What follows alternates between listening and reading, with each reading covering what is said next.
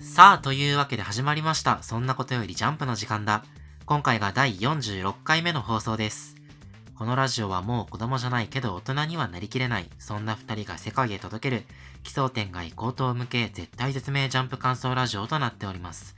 お相手は私、太田と、そして、私、田中でお送りいたします。さあ、今週のジャンプは2020年第2021合併号。えー未知襲来運命が動き出す春の新連載3連弾第2弾のボーンコレクションが表紙関東カラーです。というわけで今週のオープニングトークのテーマは好きな妖怪は？です。うん私が好きな妖怪はですね、まあガシャドクロなわけですよ。のー、かっこいい。まあ、この後話すけど、ボーンコレクションの出てくるパイラさんが、まあ、まさにガシャドクロだということで、そうやったね。あの、そう。で、まあ、俺はガシャドクロが好きなんだけど、なんで好きかというとね、歌川国吉っていう浮世絵画家の人がいて、その人が、まあ、描いた有名なその浮世絵の中になんか百鬼夜行みたいなやつがあるんだよね。あるあるある。そうそう。それにガシャドクロがこう、でーんと書かれてて、俺それがすごいね、好きというか、その絵が好きなの、まあ、すごいかっこよくて。いいよね。あれめちゃくちゃおどろおどろしいもんね。そうそうそうそう。俺歌川国吉の画集持ってるぐらい好きなんだけどう。ーん、わかるわ。うん。そんなお前は？俺はね、妖怪、そうね、好きな妖怪、あずきとき。ほう。なんでまた？あのね、出会いは俺ね、解決ゾロリだったんだけど、解決ぞろいほうほう。そう、ゾロリの何の話やったか忘れたんやけどね、あの、うん。あずきとぎっていう、その、おばあちゃんの妖怪がで出てくるんよね。はあはあは本当に話は覚えてないんだけど、子供ながらに衝撃的やったんよ。あずきを研ぐのが妖怪なんや。あ。まあそうよな。その、あ、小豆を研ぐのが妖怪と言われて、納得はできんわな。そう。ななんで、これが妖怪なのもよくわからんやったし、でも、そのビジュアルは確かにちょっと怖い感じでね、うんね印象にすごく残った、まあ、妖怪だったんだけど、今、解決ゾロリのこの小豆とぎ調べてみたらね、あの小豆価格高騰によって小豆が手に入らず困ってるって、全然怖くない。めっちゃ可愛いじゃん。萌えキャラじゃん。そう妖怪萌えキャラやからな、このご時世。アマビエとかね。アマビエさんもね、アマビエさんも可愛いよね。うん。解決ゾロリいいよな。ゾロリいいね。あのさ、こ俺小学生の頃ももちろん図書室で解決ゾロリ読んでたんだけど、はいはい。解決ゾロリの解決って俺ずっと問題を解決するの解決だと俺思って、これも全小学生を思ってたはずなんだけど、なお助けマンみたいな感じでね。そうそうそうそう。で、ある日、その解決ゾロリの解決は問題を解決するじゃなくて、あの、す心よい欠物と確保の解決であるということを知って、あ、そんな言葉があるんだと、まず一つ感銘を受けたわけよ。はいはいはい。ほんで、また、それから年が下ってというか、俺が大きくなって、はい。今度は解決ゾロっていう元ネタがあるというのを知って、俺それがね、初めてこう、漫画とかそういう創作物のモチーフに気づく喜び、俺の原体験だったんじゃないかなと思って。うん、なるほどね。いや、だって読んでる小学生絶対気づかないじゃん。いや、そう。解決ゾロなんか知ってるわけないもんうんゾロ絶対知らないもんな。やっぱ、解決ゾロを見て、あれも、な、なんなのかな？児童文学とかなのかな？元ネタは。はいそうじゃなくて、もっとちゃんとした小説であるのああ、解決ゾロは、あの、アメリカの、あの、小説よ。ああ、そうなんだ。だから、解決ゾロの絵もさ、まさにゾロリじゃん。あの、目の、なんか黒い、そうそうとかあって。ああ、そういうことがあるんだなと思って。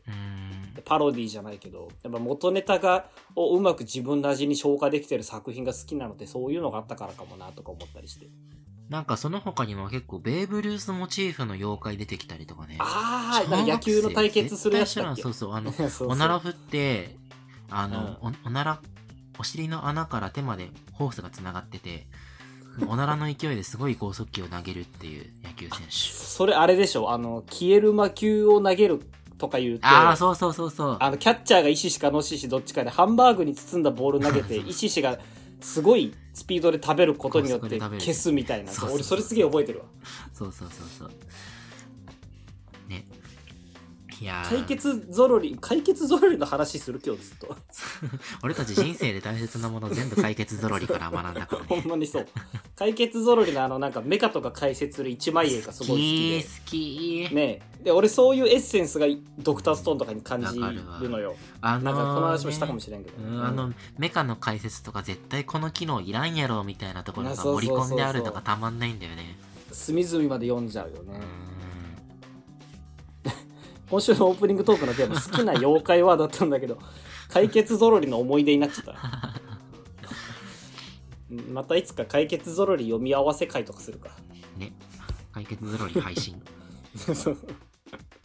とまあオープニングはこんな感じでそれでは今週も、えー本編に参りましょえー、じゃあそれでは今週のアンケートの発表からいきましょう、うはい、えー、私太田は1位ボーンコレクション2位配給3位アグラビティボーイズですはいえー私田中の今週の1位は同じくボーンコレクションそして2位アクタージュ3位三玉セキュリティとなっております比較的割れたという感じで久しぶりにね5作品という感じだけど、うんまあどんどん行っていきましょうか待ってましたと言いたくなるほど読み切りが印象的でした。ボーンコレクション。はいいや、いやー本当にね、めちゃくちゃ待ってた、これ。絶対連載するでしょって読み切りの時思ったもん。だなんかだ俺らこのラジオ始めてからだよね乗った始めてから始めてから。だよねなんか話した記憶があってうーん。早いよねそう考えると去年の5月とか6月ぐらいだよね。ああじゃあもうちょうど1年前ぐらいなんだそんぐらいやった気がするよ、多分。うんうんうんうんいやーね、あの読み切りめちゃくちゃ衝撃的だったもんな。あお前は確かアンケート入れてたよね。俺は入れてはなかったんだけど。うん。そうなんかお前が読み切り出た時そのアンケート入れてたのをすごい覚えてるんだけど、うん。まあ、まず読み切りの振り返りというかどこがうん好きだったの、あの読み切りは。まず、スストーリーとしては、あのー男の子が、えー、パイラさんっていうその画所どころの女の子に、うんうん、えー、なんか言うこと聞かされてるみたいな感じだよね。はあはあでは、パイラさんの、まあ、これネタバレ、結末から話しちゃうと、パイラさんの体の骨がこう世界中に散らばってるから、それを一緒に集めはい。はいてみたいな話なんだけど、そうだね。その中でも妖怪バトルとかが、えー、勃発する感じで。うんうんうん。で、あの、ストーリーはまあ、そんな感じなんだけど、とにかくうん。絵が良かったんだよね。なんか癖のある絵というかね、うんか雰囲気のある。レトロというか、あの、うんうんラマ2分の1高橋留美子感感じるような、あ あなるほどね、レトロな絵で、うん、あの、ビレバン映えしそうだなって思った。サブカルチックなね。そうそうそうそう。あそれはまあちょっとわかる。で、キャラクターが可愛かったのと、セリフ回しが、あのうん。独特で、ね、パイラさんのすごい生意気な臭そうな感じがたまらなかったんだよね。なるほどなるほど。それは言うてたね臭そうそうそう。と、あと、あの、パイラさんの骨を使った主人公がああ使う武器、この造形がかっこよかった。うん。なるほどね。まあ読み切りは確かにそんな感じだったの、うん。俺もなんとなく覚えてるんだけどそれで言うとやっぱだいぶ変わったなという印象がまずあって、相当手入れてきたね、今回。そうそう。まず設定からちょっと変わってるもんうね、ん。ね、あの、まず、主人公が、もともと読み切りでは普通の人だったのが連載版では陰陽師になってて、うん、うんうん。で、この時点で、ああ、なんかそういう世界観なんや、陰陽師っていうのがある世界観なんやって、うん。開始してすぐちょっと、あのー引いたというか、うん。読み切りのイメージで来てたから、そこからちょっと一歩引かなきゃいけなかったよね。うんうん。でその後やっぱり妖怪がじゃんじゃん出てきて、うん。あの、どんどん思ってた読み切りの印象からは離れていく中で、またパイラさんのキャラ変更もあるよね。いやそうそうそう。パイラさんな、体は美少女だけど、あの、うん。全然そんな、側が女なだけでさ、それこそ、パワーちゃんみたいなキャラクターのイメージだった。うん。うん。なんかね、な、造形としては。ただ、うん。今回の連載版パイラちゃんは、めちゃくちゃ可愛い女の子じゃん。うん。そうだね。中身が女の子じゃん。あの誤解を恐れずに言うなら化け物語のしのぶちゃんみたいななあ、わかんないけど、そんな感じなんやと。わかんないか お俺はそんな感じだなと思ったんだけど確かにそのなんか若干ツンデレ味が入ったというか、うん。あからさまにデレが描かれたりとかね。うん。っていうのが、あの、変更点としては印象的だった。それで言うとさ、うん。連載版のパイラさん、臭そうじゃないよね。臭そうじゃないのよ。お前はどうなん？そこのらへん。お前は臭そうなパイラさんが好きだったわけで。うん、臭そうなパイラ。なんか、こうーん、そうね、連載版のパイラさんはね、うん。ハミングの匂いとかしそうだもん。柔軟剤だっけ？洗剤か？洗剤かな。洗剤か。ボ まあールドとかまあわかるわかる、ねダウニーとかそういう匂いしそうなんだけど、うん俺の知ってるパイラさんはね、体育館のマットの匂いなんよね。読み切り版のパイラさん、体育館マットの匂いがしてたはずなんやけど。なるほど、なるほど。なんとも言えない香りね。うんお日様の匂いではないが、そうなんかちょっとふんわりした匂い香りがしてて、ただまあ、ね、あの、やっぱ連載続けていくにあたって、その、主人公とパイラさんの、ボーイミーツガール的な関係が進展していくのは、あの、一つフックとなる要素だと思うから、そういうところでのこのキャラ変更なのかな。うんうん、なるほどね。うんうん。前向きに捉えてます。なるほど、なるほど。まあまあ、俺も確かに、なんか、臭そうさで言えば、パイラさんに限った話ではなくて、やっぱ全体的に絵がちょっとシュッとしたなというのは感じていて、うんそうね画風が、なんかあの、癖のある感じ、ちょっと毒気が抜かれたというか、うん。ここは多分好み分かれるとこではあると思うけど。まあ、より一般化したというか。あ、そうそうそうそう、連載向きにしてきたなっていうのが、うん、あるね、確かに。そうそう。なんかまあ、俺も連載、まあ、今回ちょっと第1話読んで、うん。読み切りの方読み返せてはないんだけど、なんかあの読み切りに感じたちょっと怪しさというか、うんはったり感みたいなものが、俺はすごく好きで、まあそれが臭そうさというのになんか繋がるのかもしれないけどね。そういうのが好きだったんだけど、まあ今週1話を読んで、ああ、やっぱ連載向きに仕上げてきたんだなっていうのが、んまあ第一印象かなって感じだね。でもやっぱなんかところどころね、その作者の持ち味というか、あはい。の、ずれたセンスの良さっていうのを感じて、なるほどね。なんだろう、うん、ちょっと待ってね、探すわ。俺一番このあずらしを使ってきてるなと思ったのがその主人公のお父さんのキャラクターというか。ああ、そうだね。なんか息子をこれだけ気持ち悪いぐらいに溺愛してるお父さんで意外となんか最近あんま見なかったなって娘を溺愛してるお父さんとかまあよう見るけど。しかも主あんまり人公は、ね、こういう造形の、うん。いなかったね、確かに。そうそう。で見た目も全然そんな感じじゃないしうん。例えばそのブリーチの1号のお父さん、うんうん。一心とかだったらなんとなくわかるんだけど。なんか見た感じ普通のお父さんなのにね。うん。しかもなんかこの主人公のさ、設定が、その名家に生まれた、名家に生まれた、あの、はい。はい出来損ないじゃん。うん。で、お父さんはでも凄腕の陰陽師。うんこの設定だけ見ると、お父さんはこの主人公を煙たがりそうなもんなんだけど溺愛してるっていうアンバランスだねうん。そうだねうんこれまあ面白い。うん、ずらしなんじゃないの？そうね。最近あまりいい意味で使われない言葉だけど ずらしだね。ずらしなんだろうね、うん。ねえ、あ幼馴染のキャラクターちょっと弱いよね。ああそうああなるほどね俺は弱いというかあこ入れるんだと思ってこういう役回りのキャラなるほど。狂言回しじゃないけどこれも読み切りにいなかったキャラクターじゃん。いなかったいなかった。あ入れるんだっていうのがまず一番びっくりした。そのパイラさんと主人公の関係性を主軸に据えるのかなと思ったらまあそう決してそれだけではなくやっぱ第三者のそして女の子っていうのがいる状態で進んでいくんだなっていうのがまずびっくりした。ね。あのー、まあ女の子、うーん。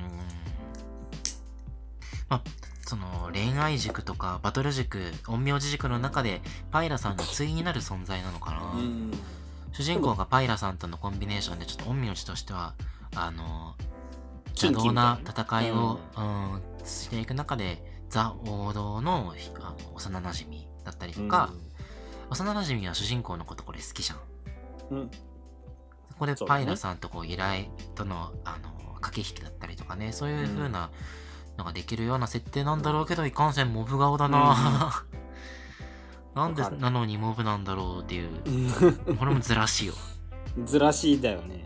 であんまこういう感じのキャラクターがうんナチュラル煽りするみたいなのも結構ずらしいじゃない、そうだね、そうだね。そこでも立ってるよね、キャラ。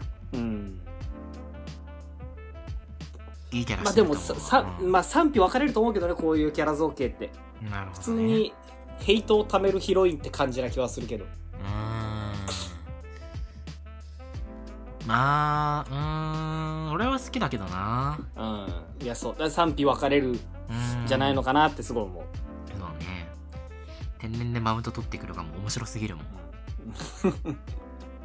まあそうな。うん。あとね俺これ本当に好きなのがね川のシーンないや これいたっけ？川川のシーンはいなかった。いなかったね。なんかさあのまず川のシーンの初出シーンが あの、うん。近畿の術俺たちの妖怪術妖怪術近畿の術を主人公が使おうとした時にはいはい。あの、俺もいっぱい妖怪術使ったら戦えんのにな、でもあれ使って、うん。使っちまうとな、川のシーンつって、あの、なんかカッパのお友達のね、映像がこう流れるんだよね。そう俺ここ普通にちょっと笑っちゃったんよ この知らない時点ではね、そうそう知らないのよ、読者は何も。し知らない人が急にそんな あの重要人物みたいな顔して出てこられても顔もちょっと絶妙な顔してるしな腕組みして、なんか大物感出してるしね。ちょっと笑っちゃったんだけどだから、本当に、脈絡もなく川のシーンっていう単語が挟まれることがね、すごく面白かったんやけど、うんうんその後この川のシーンがすごく重いキャラクターなんやっていうのが明らかになって、また面そん白いのよな悲しい顔そうああそこであんな出し方しといてこいつこんな重要キャラなんだっていうね。確かに確かに。そうそうそう。それ、それもあるんだけど、さらにそこから、あの、あ全順番で言うとどっちが先だったっけ？あ、その、こ重要キャラだったんだって川野シーンのことが分かる前に、あの、走馬灯で川野シーンが見えるのめちゃくちゃ面白かった。だから知らないキャラなんだっつってな 知らねえ今までの思い出を何も知らないやつのうん走馬灯出されてもなみたいな作者ふざけまくってるよな。これふざけてんのかな？うんいや、ふざけてるんじゃないんかな。やっぱさすがにそうか、うーん、でも川野シーンがな、殺されるのな。うん。見てられないよな。だって見るからにめちゃくちゃいいキャラしてるじゃん川野シーン そうだね。なのに殺されてるっていうのが。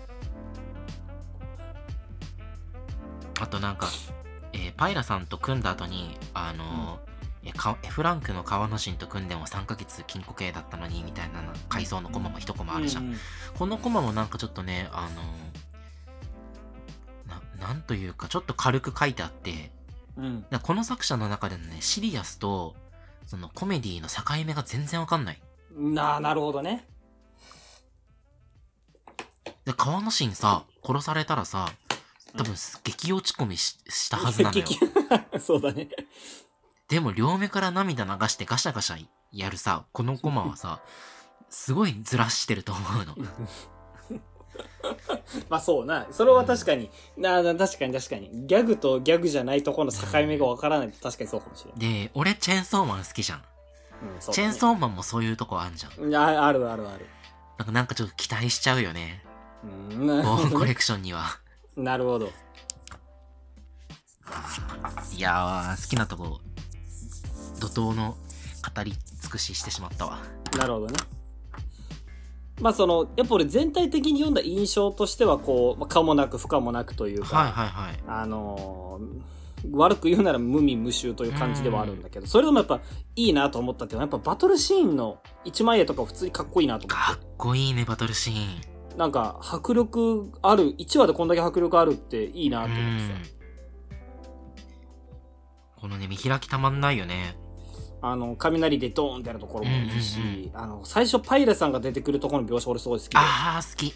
落ちてくると空ね、が割れて、うんそうそうそう。なんかファイラちゃんが綺麗なのはいいことだよね。うん。ヒロインがまっとうに可愛いって大切だと思う。そうだね。あと懸念点としては、その、敵の造形がダサいといううーん、そうねと。ころと、敵の語彙力がないというと。言動がね、主人公もまあ語彙力ないんだけど、年相応かなっていう部分はあるんだけど、あなるほど、なるほど。敵の格というか、足りてないよね。まあそうだ。ね。まあ、あくまでもまあ雑魚として描かれてるんだから、まあ、うんそれはまあいいんだろうけど。そうね。ざザーコザーコ、こんな語彙力ないことあるかなと思って。ここもまあギャグなのかシリアスなのかっていう感じではあるけどね。ほんと小学生の言い合いなんだよな、ここは。うんその、なんか今週読んで思ったのが、その、牛尾と虎だなって思ってさ。ああ、こんな感じなの、牛虎も。まあ、ど牛虎感で言えば読み切りの方があったんだけど、あやっぱ牛尾と虎もその、まあ、虎っていう妖怪と牛尾っていう人間がこう手を組んで、あ、うんうん。なんか憑依じゃないけど、その力を借りてパワーアップするんだけど、それもなんか髪伸びて槍持ってるの。ああ、まんまじゃん。あ、牛尾と虎っぽいなっていうのがね、うんちょっと感じた。まあ、虎のキャラ造形とパイラさんのキャラ造形は全く違うんだけど。っていうのもあって、おお牛尾と虎だ。まあ、牛尾と虎名作だからね、ある程度踏襲するのであれば、期待はすごい持てるんだけど。うんまあ、武器は今回刀が出て剣が出てきたんだけど読み切り版ではその骨にいやそう。応じた武器がかっこよかったんだよね。あのーそう、わかるわかる。あのー銃みたいにしたりとか。そうそうそう。どっかの骨で銃にしたりとうん。か背骨が体型みたいになったりとか、そんな感じだよね。うん、うんそうそそう。でなんかねするとあの骨はどうなんだみたいな妄想もはかどるしさ、うんうん、わかるわかる。あ、そう、だから俺一番、その読み切り版で好きだったのが、その、世界各地に散らばった骨を集めるっていう設定だった。の。うんそうで、ねそれこそ骨に応じた能力があるみたいな、うんそういうのなんかやっぱ考えるの好きじゃん俺たちみたいうんな、しょしょ小学生はさだからそういうのがすごい好きだった、まあ、すこれがね全然その連載版もそれが踏襲されてないとは言えないから、うん。今後またそうなるかもしれんからそこは楽しみなとこではあるって感じかな、まだパイラさんのバックグラウンドが全く語られてないからね。なんで人間界に来たのかとか、うんうんあの目的は何なのかとかうん。そこが整理されていく中でもしかしたらその、えー、チリチリになった骨を探すとかもあるかもしれないしね。初期武器としてはこの剣だけどこれからいろいろ増えていく可能性はあるよねあとはまあこれは本当にエゴでしかないんやけどパイラさんセーラー服着てほしいな。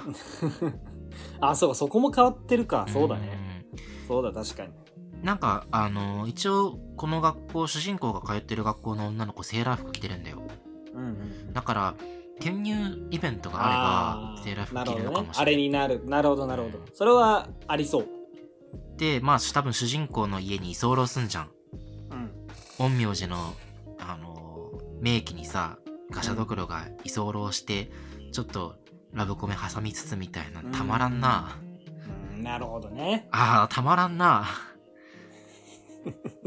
読みたいな 期待感しかない。期待感し 期待感しかないね。まあ俺はもうちょっと一歩お前よりは一歩引いたところから見よう 見ようとは思ってるんだけど。まあだからやっぱ早くこう作者の毒気を見たい毒というとあれだけど個性をねもっと見せてほしいなっていうのが正直なところですね。ね。悪をね。あそうそう味わいたいよねこの作者の悪を、うん。悪ありそうだもんね。ありそうありそう。すごいあると思うよ、というわけでうん。ボーコレクションこんなところですかね。はい。はい。じゃあそれでは次の作品に参ります。CM 編もいよいよ本格化です。アクターシュ。アクタージュですね、うん、センターカラーかわいいないいよね。な珍しいなと思って、うんこういうパターンのセンターカラー。なんかポップでさ、うんうんうんやっぱさつきちゃん可愛いなと思うし。そうねあのー、何年生だっけこの子？11歳とか？8歳だから。8歳か8歳。じゃあまだお8歳だからへそ見せてもいいのか11歳はダメなの。うんなんか11歳はちょそろそろ女性かな なるほどね。でも、体操服なかなか下の名前で高いのね。いやーそうねあざといねさつき。うん可愛いな。ただやっぱな本編見るとすごいしっかりした子だからなうん。侮れんなっていう感じそうだね。やっぱちょっと、あの、ませてるというか、うん大人びようとしている、こう、少女特有のね、やつがあるけどうん。うんやっぱこの業界で生き抜こうという覚悟が見えるよねそうだね。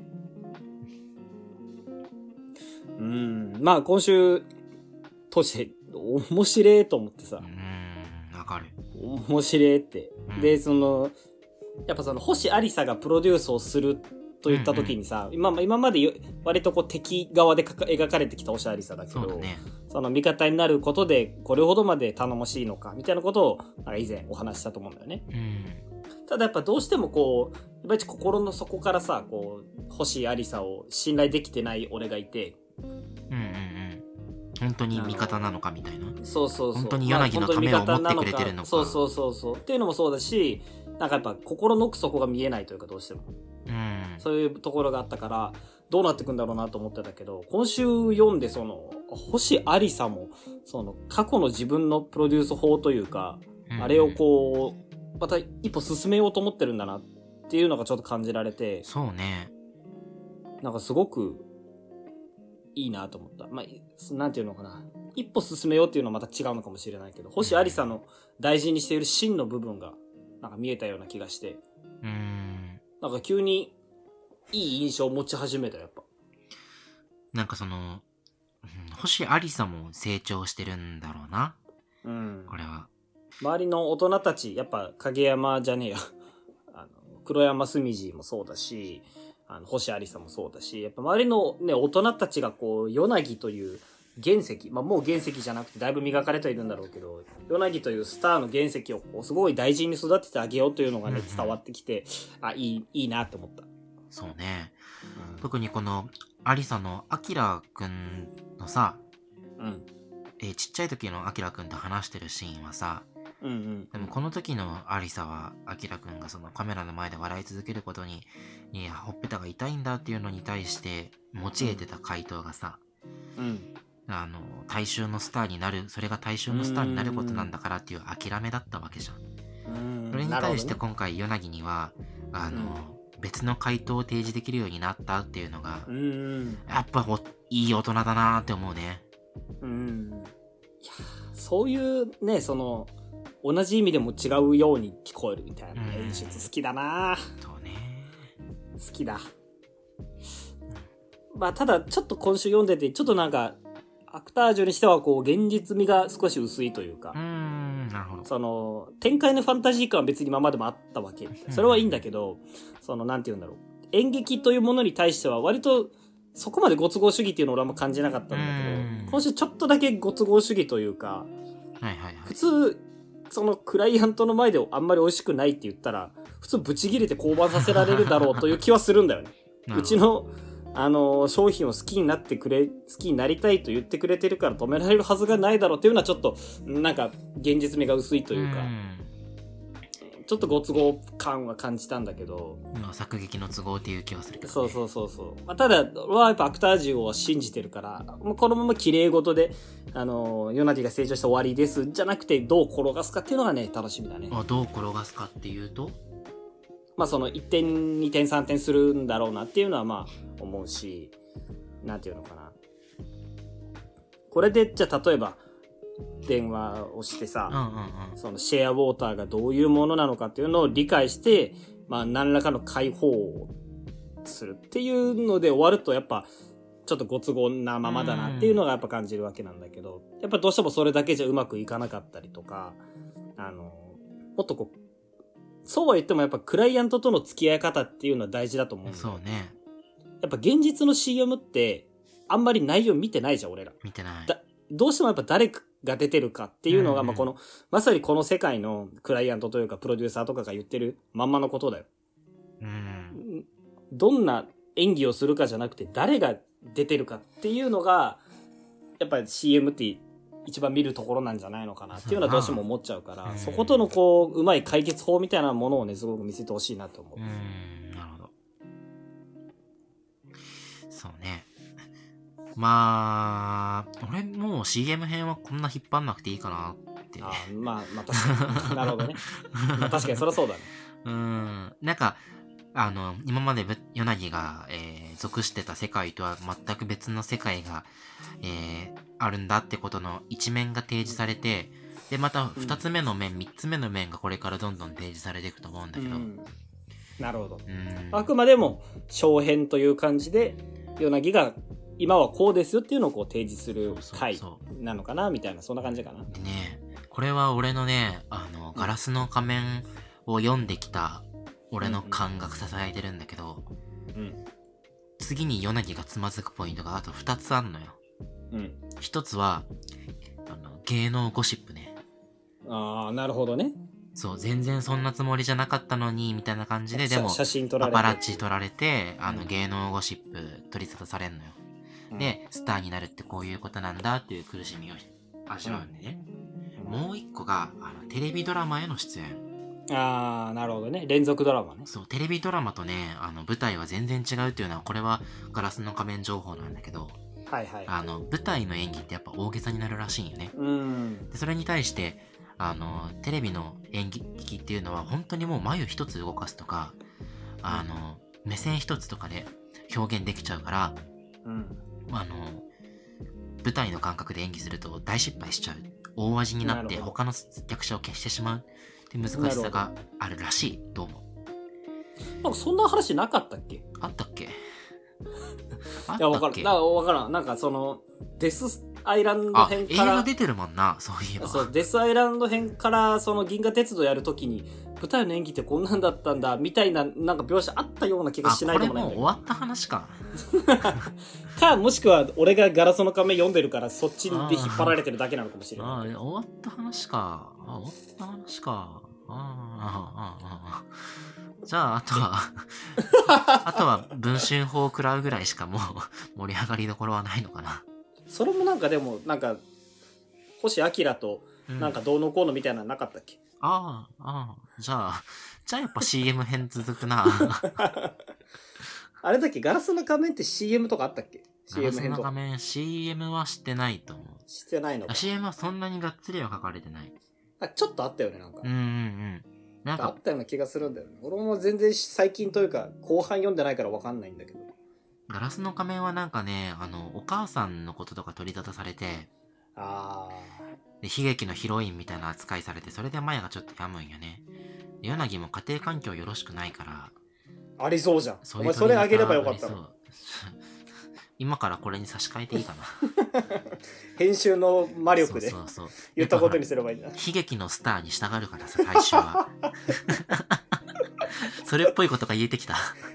編集しするの見見えやない。そうそうそう。いや、まあでも、ね、あの、まあまあそうだね。舞台とかドラマの枠にとらわれずに、そういうなんかうんスターならではの、うんうん悩みみたいなターンになっても、面白いだろうな、なるもう一つ俺 CM 編で楽しみにしてるのがあってう、ん。さつきちゃんの成長物語を見たいわけよ、俺は。たつきちゃん。あの、さあつき、ちゃんさ。つきちゃん、はいはい。今回の女の子ね。。はいはい。そうそう。もうやっぱこのね、どうしても自分は先輩だっていう意識だったり、うんそれこそ生き馬の目を抜くような芸能界で、あの、戦ってきてる、8, 8年戦ってきてるわけだから、うんうんそれなりの自負があるわけなんだけど、こう、ヨナギとの出会いによってもう一つこう、演技というものに深く入っていくみたいな、そういうね、うん描写が見れると俺は大満足かなって。なるほど。こう、演技の本物、ヨナギと出会ってみたそいうなね。そうそうそう。で、黒山澄女の映画に登場するみたいなね。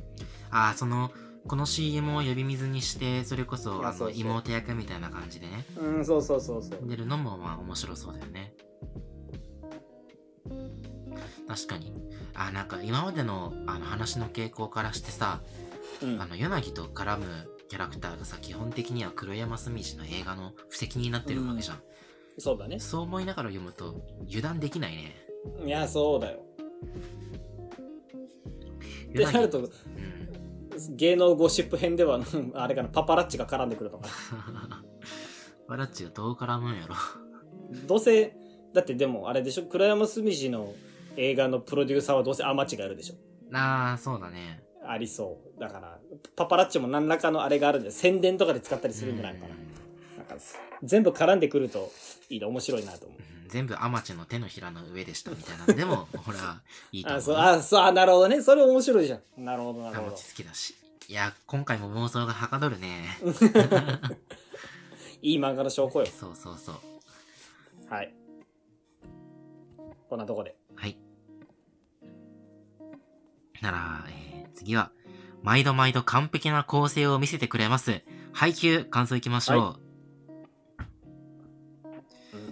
うーん、毎週面白すぎ大賞出てるでしょ。受賞しちゃった。激面白いんやけど。いや、完璧やね。ねえ、あのー、今週の構成美しいよね。美しい。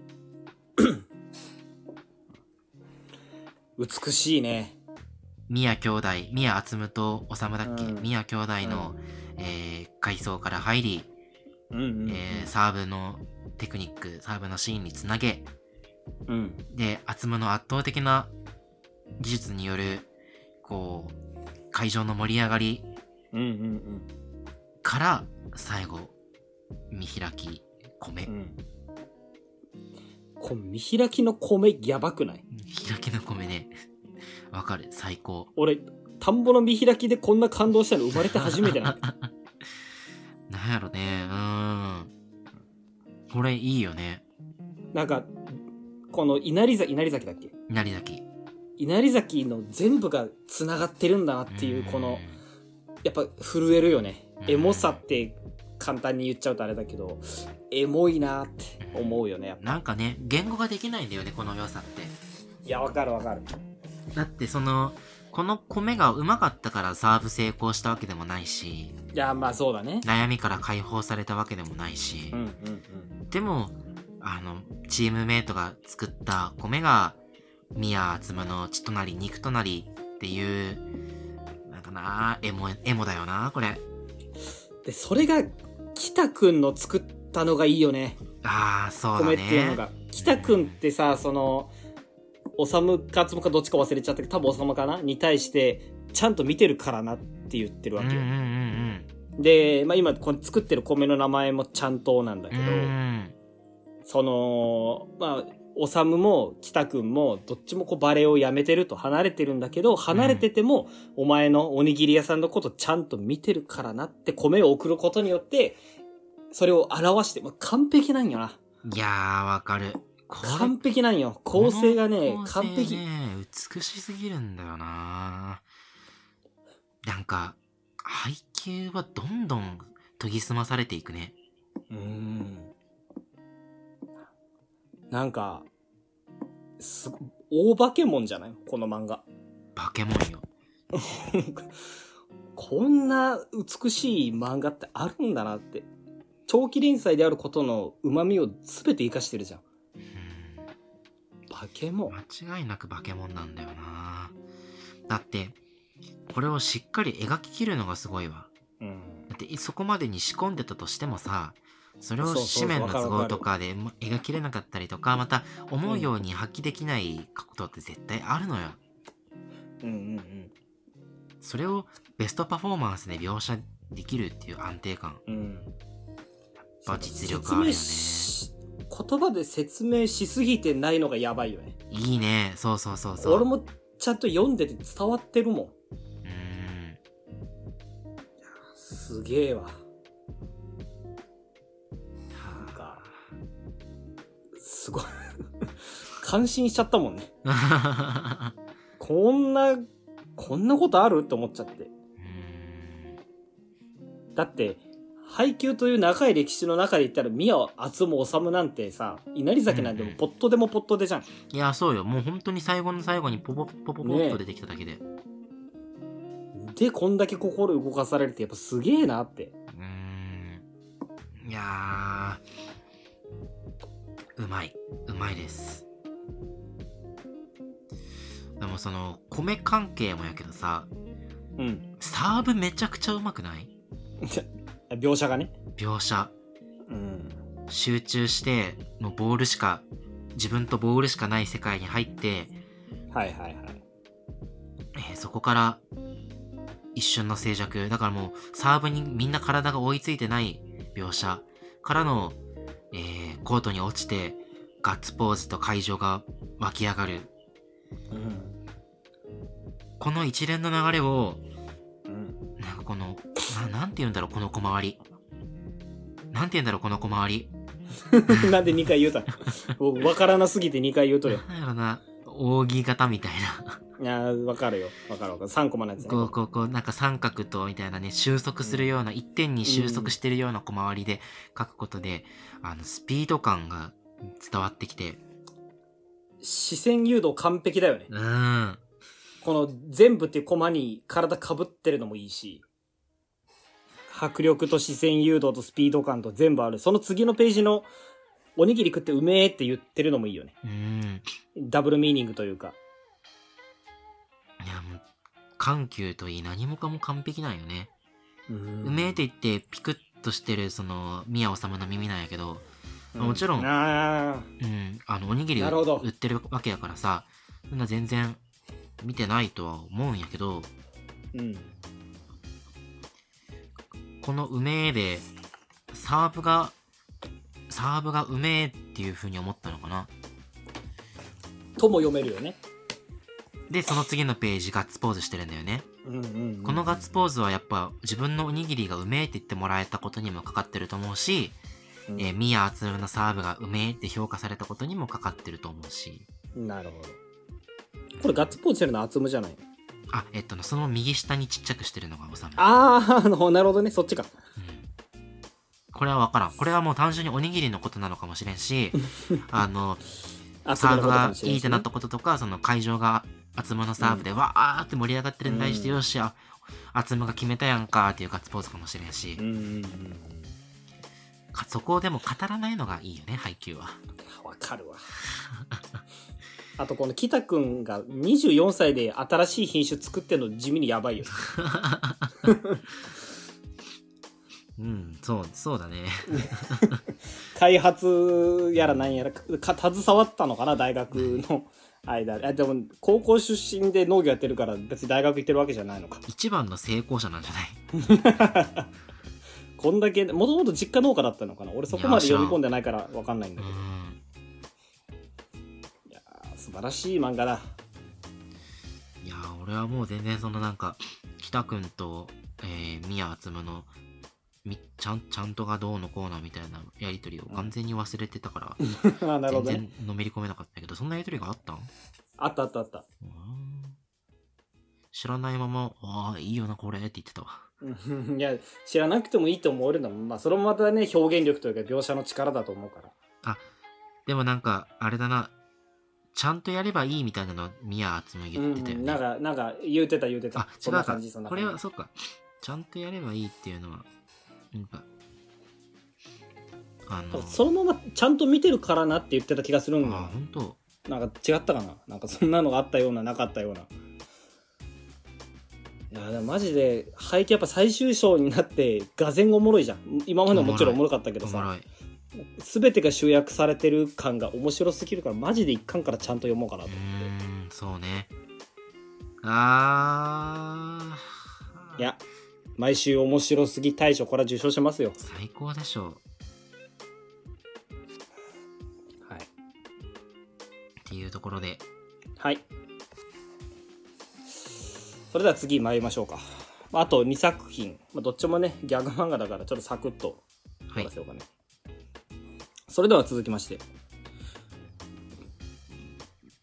久しぶりの当たり会な気がします。三玉セキュリティ。はい今週の三玉セキュリティです。うん。あー久々におもろかった。面白かったね今週。うん。やっぱねギャグ漫画って脇役が狂ってこそな気がするうな、んそうだね。なんかやっぱそのツッコミがおかしいのがおもろいってずっと言ってたじゃん,、さ最初ツッコミキャラだったのが狂うのがおもろいみた。いなそれな、うんあれ何の時に言ってたんかな？三三玉でも言ってたし。ハゼレナが狂ってきたあたりで言ってたようね、ん。やっぱそうなるとおもろいなと思って。うん。やっぱうん。これもずらしっていうとずらしなのかもしれないけど、うん。まあ、ギャグ漫画だったらずらしは基本か。うん。まあこのお母さんがお母さんね。いやいやいや。お母さんが狂ってるうんのは面白いね。全然勝負じゃないのに勝手に勝負をこうだと思ってるっていうのは面白いしまあ見た目のお母さんっぷりも面白いしやっぱセリフ回しがいいよね。ね。私のお母さんなのみたいなところがめちゃめちゃ面白かった、うん。いやーでも今週読んでて前半結構おとなしくなかった？その作品として。なるほどね。白宗白宗ん？鳥鳩宗つるん先生。なこんな落ち着いたギャグも書くようになったんだと思って、んなんか綺麗にまとまってて。ああ、なあの見たまもちょっと作風変わってきたなって思ってきたら、うん後半のブーストやばいよねうん畳みかけがねうんどんどんみんな狂ってく。なんだろう、この、おかずのさ、えーうんおかずの勝負してるとことかさ、うん。なんか、こういう昔話あったよね。昔話あったっけ？あ 子供の腕引っ張る話。昔話じゃないけど、まあそうな。そうそうそう。本物のお母さんと偽物のお母さんがいて、腕引っ張って勝った方がほ本物のお母さんだって言って、ただ、うん本物のお母さんは我が子が、えー痛がるのを見てられないから手を離しちゃうっていう。なんかあったね。で、そそっちが本物のお母さんだろうって言って、ちゃんと元のお母さんのとこに帰っていくっていう。うん。そ それを感じた。その話でいくと、本当のお母さん、見たまになっちゃうんだけど。そうそうなんよね。本当のお母さんではないし、見た目も別にお母さんだとは思ってない。うんななんかお母さん対決というよりは、お母さん VS おかんって感じだよね。そうだね。見たまおかんだね。おかんって感じだよね。うん。まあでも、ギャグ漫画の面白さ面白いと語るのは、なぜ面白いかと語るのはまあ野暮だという話は前にしたけど、俺はね、あの、なぜこうまで三玉セキュリティという漫画は面白さに落差があるのかっていうのを語りたいわけ。なるほど、はい。当たり会と外れ会の、やっぱ外れが、あ差がはいどうしてもあるなというのは思ってて。うんただまあなんで落差があるのかわかんないんだけどね。えーっと、直近の外れは？いや、外れの回もあんまり覚えてすらない。あ、もう記憶にもなんとも言えい。ないんだけど。うんやっぱゾビロ、ね、前半の、前半、前半のゾビロ絡みはすごい面白くて。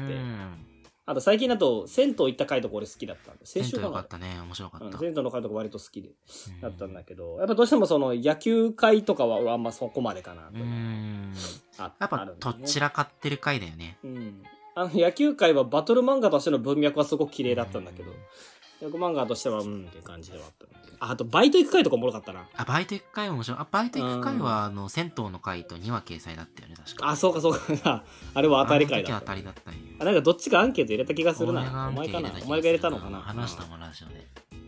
そうそうそう。っていうのはあるんだけど、やっぱなんかね、脇役が狂ってる回はおもろいような気がするなって思うんだよね。なんか強いキャラが出てくると当たり回なんやろな。うんうんうん。見た目が振り回されると面白いのかな。だ今週別に振り回されてるわけじゃないもんな。うん。いやでも、やっぱ見た目が振り回されてると面白いと思う。うん。なるほどな。見た目が、あの、泣くと面白くないよね、あんまり。ああ。この物語のシステムを根本から否定 してるけど。うん。なるほどねそう。だね。そういうことなのかな。まあでも結構やってるよね、もう34話。1巻、2巻。そうだね。ギャグ漫画やっぱどうしても短命なのが多かったりするから。うん。どこまで続くのか分からんけど。ねえ、続いて、やっぱギャグ漫画最近ちょっと増えてるからね。どうしても。森キングもそうだし。うん。面白いけどな、見た目今。ね。見たまも、やっぱ、こう、今3つあるのかな、ギャグ漫画らしいギャグ漫画っていうのは。3つ、4つかな？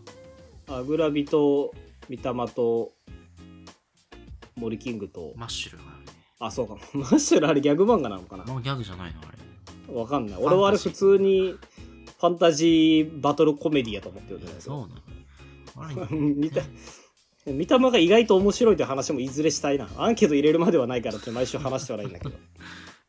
見た目は面白いよ。意外と悪くないんだよね、見た目。最近本当に。白鳥も面白かったしな。ああ、まあそうだね。って考えるとやっぱこう、どのギャグ漫画が好きかっていうのもやっぱ出てくるだろうね。人によって。うんまあまあまあ。いいよ。見た目はこんなもんで面白かったという感想だけ共有できたらいいや。世界に発信しときたいね。見か見た目が確かに面白かったということん見た目は、そうそうそう。それで、あ、そうなんですかって言ってくれたら俺は本望だよ。はい。はい。じゃあ、ラストいこうか。はい。どんどん新しい要素が盛り込まれてきます。アグラビティボーイズ。はい。さあ、今週ラストう。んアグラビティボーイズ。アンケート入れるの久しぶりかな、なんか。ちょっと間ね。うん。今週は、まっとうに面白かったな。なんか久しぶりにギャグの面白さで勝負してるなっていう感じでは。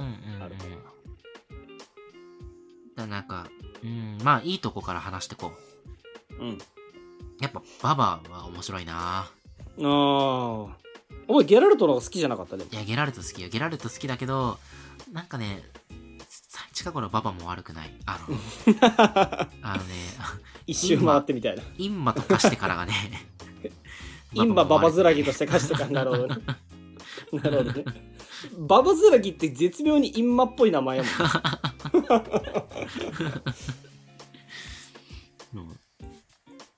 なんだろう、あの、話の本筋に絡むこともなく、えーうん。出てきて、最後のオチもしっかり担当してくれるうん。ババ、いいキャラしてるよな。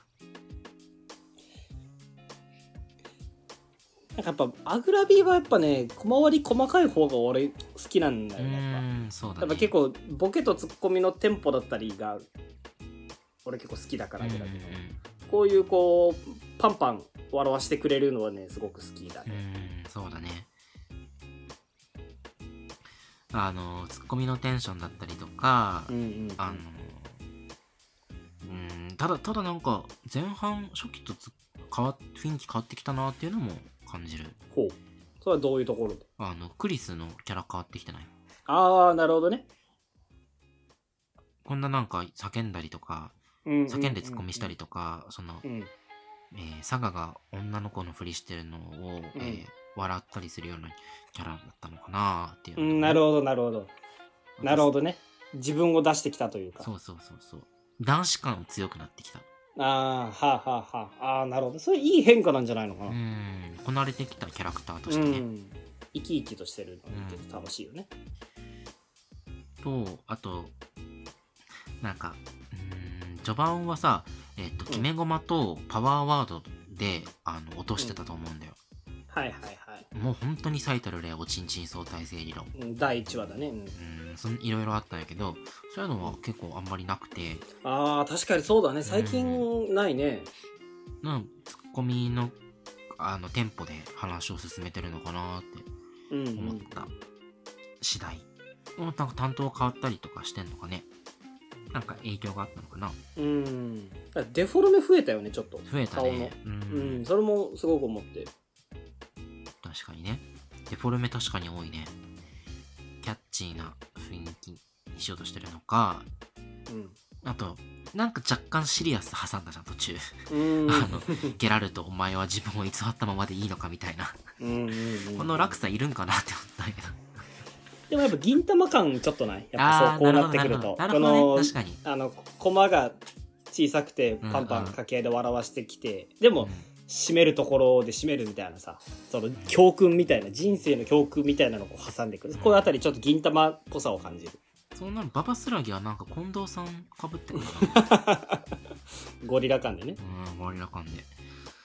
まあ、そのギャグについてはね、あの、好き嫌いもあると思うし、安定して面白いから、これについては、あの、特に今回話すことはないんだけど、うん。あの、新キャラはい。出てきて、この新キャラ、あのーあ、今までのアグラビのテこ入れとは方向性が変わってきたよね。確かこれまでのにまともに女キャラ出てきたの初めてじゃそうんそう、話に絡みそうな女女キャラっていうのが初めて出てきて、第2話のあの子ぐらいが今まで出てきた。うん、あのね、お手伝い女の子みたいな。うん。うんあの子はまあ話には絡まないだろうからね。うん。うん。で、えっと、その他にもこう、宇宙人、でジャンプロー君出てきたりとか、うん。えー別の国の調査団と出会ったりとかはあったんだけど、こんながっつり女の子のキャラクター出てきて、しかも、まあ人気出そうなデザインのキャラクターでね、うんうん出てきて、しかも主人公たちゲラルトを追っている。うん。どう考えても絡んでくるじゃん。絡んでくるね。これ楽しみじゃない？楽しみ。というかやっぱ縦軸にうまくギャグ絡めてきたなってうんうん思って、うん。その前入れた時にやっぱ今までこうギャグ軸と縦軸がすごく別々で存在してたのがうまく絡んでくるといいのになみたいな話してたと思うんだけど、それで言うと今週まさにそのうまく絡んできてそこが俺すごくいいなって思っうんた、そうだね。俺これは2本目の縦軸だと思ってて、あなるほどねあのーまあ、1本目はもう言わずもがな、えタイムマシンを作ること。タイムマシン、はい。うん、で、まあ買ううん、その買う、買うか。買うかタイムタイムマシンは手に入れるだね。うん、そうだねで、今週のモニカに関しては、えーっと、まあ、これはゲラルトたちを追っていて、タイムマシンとは全く異なる文脈にあるんだよね。ほで、これはでう。も、あの、タイムマシンと並行しておそらく進んでいく話で、なるほど。うんうん。で、えっと、こういう話の構成をするとすごく、俺は好みなんだよね。うん、なるほどね。なんだろう、うん。多分、どの漫画でもよくあることだと思うんだけど、単純に話の深みが増してくるじゃん。2箇所で話が進んでて、それがいつか交わるみたいになって、うんうんうん読んでてワクワクするじゃん。うん。っていうので、今後への期待感がやっぱり高まってきた。期待しての、えー第3位。うん、なるほどね。今週やっぱ読んでてさ、こういう話ってまあ題材としてはよくあるじゃん。うんうんうんそれこそ銀玉でもあったよ、文通会みたいな。はいはいはい。あって、で今週そのゲラルトがまあネカマをしてたから、うん結、局最後ネカマ同士でした、ちゃんちゃんってオチかと思ってたの、読んでるう間。ん、いつものギャグで済ませるならね。そうそうそうそう。と思ったらまさかのガチ美女で、うん。これ騎士官はどっかで見たなと思ったら、クロスアカウントだよね。ほー、あー、なるほど。己を偽ってインターネット上でこう、やりとりがみたいな。そうそう。伊達恒弘先生の。なんで作者の名前覚えてるすごいな。お言われてもピンとこねえわ。クソミソ男か。あ、あったな。よあうお前クロスアカウントガチ勢やっ いや。クロスアカウントも人生のバイブルやからね。なんか消火器で殴ってるイメージしかないけど。そこ炎上したとこじゃない。そうそうそう。いやっていうのを感じた。まあそれだけなんだけどね。うん。クロスアカウントじゃんって思っただけで。うんうんうんだからまあ、こういう裏切り方してくる。まあ、裏切りじゃないのかもしれないけどね。でも、普通考えたらやっぱ、相手美女でっていうけど、うんギャグ漫画としての裏切りでは、やっぱ、オチとしてネカマでした、ちゃんちゃんだって。1話で落ち着けると思ったもんそうそうそうそう。そうそうそうそう。で、もう一個、あの、裏切ってくる。逆に裏切ってくるっていうので、やっぱ、うまく、ね、やっぱり、最近こう、キャラせ、キャラ、新キャラとか設定が、新しいの出てくるじゃん、よく。だからそういうのがこうやってどんどん最終的にうまくね、あの物語の根幹にた絡んでくるといいなってうん思ったね。そうだね。まあ何がハマるかわからんからね。そうそう、ああ、まあそうだね。どんどん新しいキャラ出して試行錯誤してっていうのは読んでいきたいな。と、とはいえ、巻末なのは納得いかんけどいやー、どうなっとんのよ、ジャンプ。アグラビが巻末なのはマジで納得いもってっない。とあるやろ、いろいろ。別に関東カラーとまでは言わんけどさ、絶対真ん中より上でいいと思ってんだけどな。マッシュルとかさ。お前は。すぐマッシュ、いや俺別に、俺普通に夜桜さんとかが最巻末でいいんじゃねえのかなとか思うけど。いや、まあ、湯桜さんもそうだね。魔女の森人も意外といいからな。そうなの。お前どうせ読んでないだろ。読んでない。意外と、いいの意外とここ2話ぐらいちょっとだけ評価盛り返したから俺の。いやでもそれぐらいね、最近のジャンプやっぱ、あの、巻末争いがわからないっていうのはまあいいことなんだろうね。で、また入れ替わりも定期的にあるからね、それこそ鬼滅の刃どうなるんだろうって私は思ってるよ。うん。鬼滅の話はね、やめとこ。やめとこ。俺今週いいこと言える気がしないから。ちょっと田中の暗部が垣間見えたよ。いや、ほんまに。今週に限ってはちょっとあまり鬼滅のフォローができる気がしないから、ちょっとやめとこじゃあ、こんなう。俺たちの命に関わる問題だ。刺されかねんからね。鬼滅のこと下手に言うと。というわけで今週はこんなところですかね。はいはい。はい。えーというわけで今週はこんなところにしたいんですが、はい。今週のじゃあエンディングうんとして、まあジャンプニュースなんですけど、まあ先週がね、イレギュラーの1週間が空きはいはいという。ことで、ねまあ本当はね、先週が第20号で今週が第21号っていう感じだったんだけど、ちょっと集英社の、あの方が、編集部の方が、ちょっとコロナウイルス、新型コロナウイルスにかかってしまったということで、1週間お休みで、それは仕方ないわ。まあしょうがない。かかるときはかかる。今週合併号でした。うん。で、また来週がね、ゴールデンウィークで空いちゃうっていうね。うーん、そのちょっと残念、残念だよね。うんやっぱ年末年始とかはさ、しょうがないじゃん。合併号2連続とかあるけど。まあ、この時期にってなると、やっぱどうしても今ね、ステイホーム、ステイホームってなってるから、ジャンプないとちょっと悲しいなっていうのは正直なところなんだようね。ーん、そうだね。いや やっぱジャンプ、月曜にジャンプ読まないと一週間始まんないじゃん。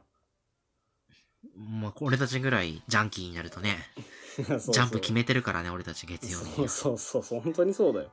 朝6時に起きて、まあ、読んでる人は12時から読んでるんだろうけど、朝早起きして読んでるから。いうん。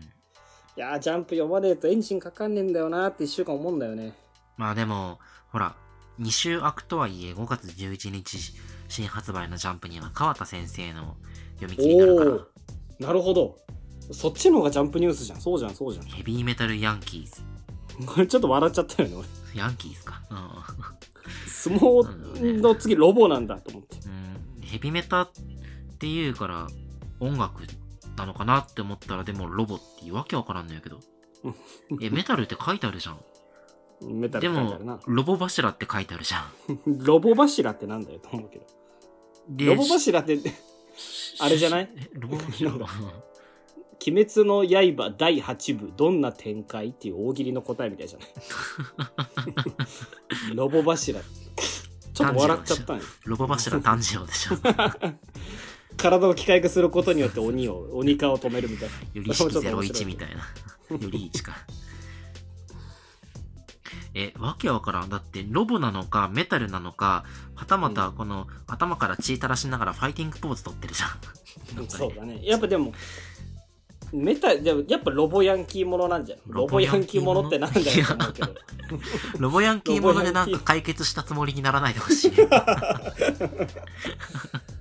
いや、でもね、俺これちょっとね、もちろん楽しみではあるんだけど、うんちょっと怖いんだよね。あーっていうのは？あのね、あの、ちょっとね、藤巻先生味を感じるんだよ。あー、なるほど。なるほど。なるほど。あの、黒子のバスケうも。日の丸相撲もスポーツものとしてはまあ金字塔だと思うわけよ。すごい面白くて好きだった。んだけど、藤巻先生その後に出した読み切りがさ、なんか謎のファンタジーみたいなやつじゃった教会の弓アーチャーだね。ああ、覚え、よく覚えてるな。なんか弓使うやつうん。俺あれ、あんま好きというか、好きじゃないというか、かおもろいと思わなくて、うん。とか、あと、村田先生、アイシールド21の村田先生がアイシールド21終わった後に原作つけずに書いた読み切りがなんか一回載って、そのまんまもんなくてお、掃除屋さんのやつとかかな、多分。あ、そうだったかな。あそういうのをね、やっぱ、現実世界のスポーツものを書いた作者が次にファンタジーに手を出すと、あまり俺は経験上いいあれがなくてさ、そうだねちょちょっと怖さがある。いや、まあ、まだファンタジーなのかわからんよ。ロボヤンキーものだから。いや、まあそう、そうなんだよ。やっぱなんかさ、その、スポーツ漫画の金字塔を書いた作者ってさ、やっぱその、うんうんうん地に足ついた、まあ、黒子のバスケが地に足ついてたか置いといてさ、その、やっぱ現実世界を舞台にしたうん熱血ものっていうのを、読者側の先入観があるから、急にファンタジーに振られちゃうとちょっとびっくりしちゃうっていうのがある。まあ、確かに。確かにね。うん。まあ、でも、川田先生の話で言うならば、うん。川田先生はその、話の構成だったりとか、画力、だったりね。まずど基礎がしっかりしてるからね。うんなんか飛び道具、飛び道具で人気になった漫画じゃないじゃん。日の丸相うんうん撲って。うんうんうんうんうんそうだね順当に面白さが評価された漫画だから、そうだねなんか題材変わっても、なんかある程度のレベルは期待できるんじゃないかなって勝手に思ってる。まあもちろんそうだねそれは確かにそうう、ん。いや、でも、その不安もうんわかる。なまた男臭い作品書いてくれるんだなっていう安心感まはちょっとるあそうだね、そうだね。うん可愛い女の子描けんからな。でも川田先生あんなに男臭い相撲漫画書いてたのにどの作品よりも一番直接的な性描写入れてるから 性性描写はないんだけどそのラブホ行ったりとか首、首投げだっけ？そうそうそうそうそう。まあ、それも逆に男臭さといえばそうなんだけど、いやそのなんかねあっけらかんとしてるというか。チャンピオンとかマガジンみたいな。そうだね。いやー、ロボヤンキーものか。楽しみだな楽。しみだよ。いや、マジでこの男臭さ楽しみだね。ね。ヘビメタヤンキー。次の連載になるんじゃない？怖いな。